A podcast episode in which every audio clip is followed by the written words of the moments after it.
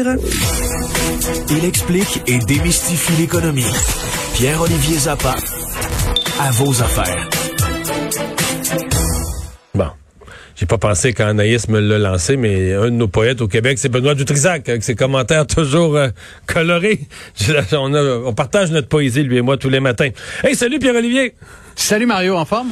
Oui, en grande forme. Euh, on s'était parlé du phénomène plus tôt dans la semaine, donc euh, des, des réseaux sociaux ou des gens, euh, surtout des jeunes, mais un peu des des espèces de, de, de, de, de, gens, des révoltés, des, des grosses règles de Wall Street, puis des, des hedge funds, etc., prenaient leur revanche en faisant perdre des fortunes à des gens qui vendaient à perte, là, qui shortaient des, des, des actions.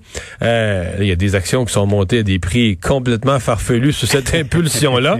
Oui. Et là, euh, je sais pas qu'est-ce qui va arriver. Il y a des gens qui seront pas de bonne humeur parce que là, à Wall Street, euh, on, on a gagné certaines batailles. Il y a des transactions qui ont été bloquées. Donc, on a empêché les gens de transiger librement euh, sur les actions. Les plateformes qui permettent aux petits investisseurs, à vous et moi, d'acheter des actions euh, en ligne gratuitement, souvent. Donc, l'opération est gratuite, on vous charge pas de commission.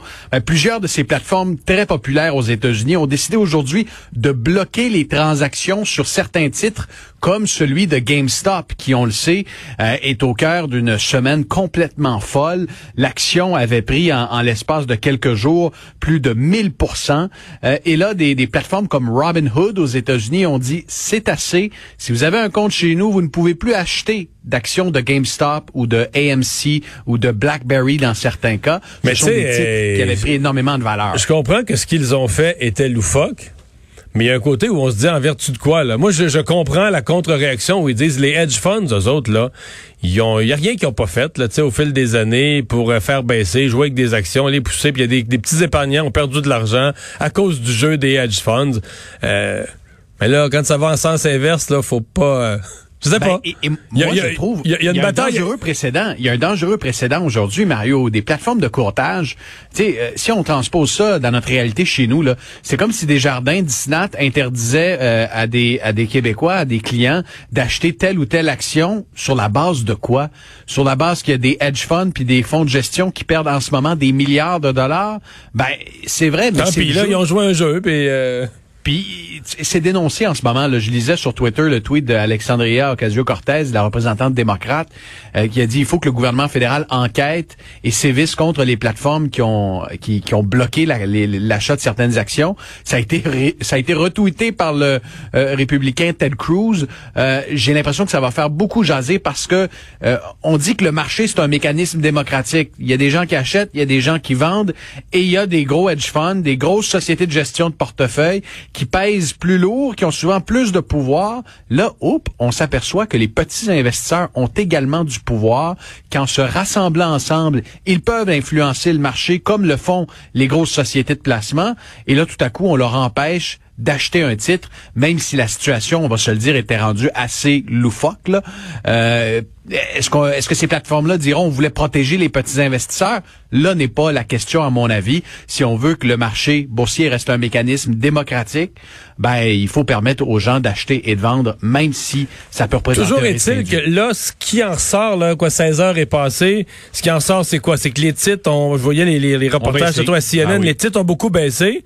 GameStop perd 44 aujourd'hui. Mais là, les acheteurs voulaient les racheter pour les faire remonter. Puis là, Exact. ils pouvaient plus, parce qu'ils pouvaient plus acheter.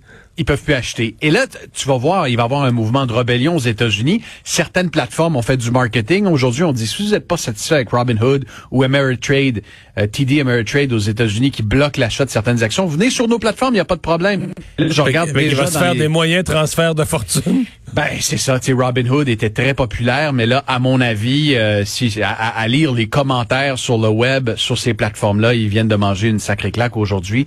Tout ça pour dire que c'est c'est pas terminé. Et sais tu quoi? Si j'étais scénariste à Hollywood aujourd'hui, euh, je mettrais un brevet sur le scénario d'un film qui s'intitulerait GameStop, un peu comme The Big Short, et j'en ferais un film parce qu'il y a tout un phénomène derrière ça, la révolte des petits investisseurs.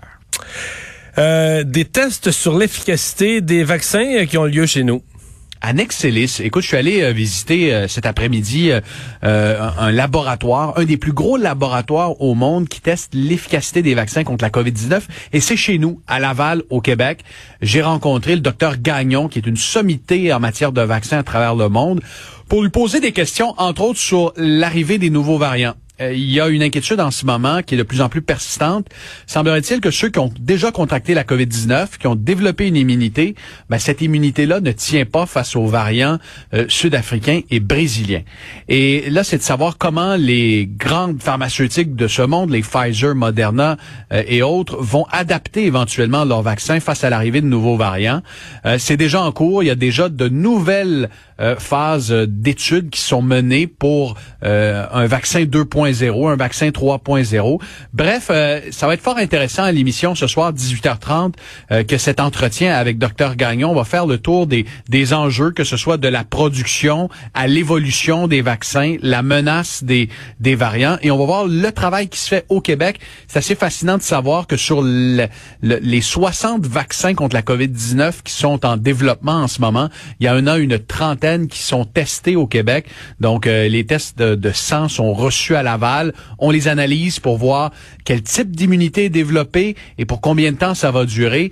Il y aura aussi de bonnes nouvelles dans le reportage que je vous présente ce soir, euh, parce que semble-t-il qu'il y a des vaccins qui s'en viennent, qui sont très efficaces, efficaces à un point tel, Mario, qu'on doit les diluer parce qu'ils sont trop forts. Ils développent une concentration en anticorps trop élevée.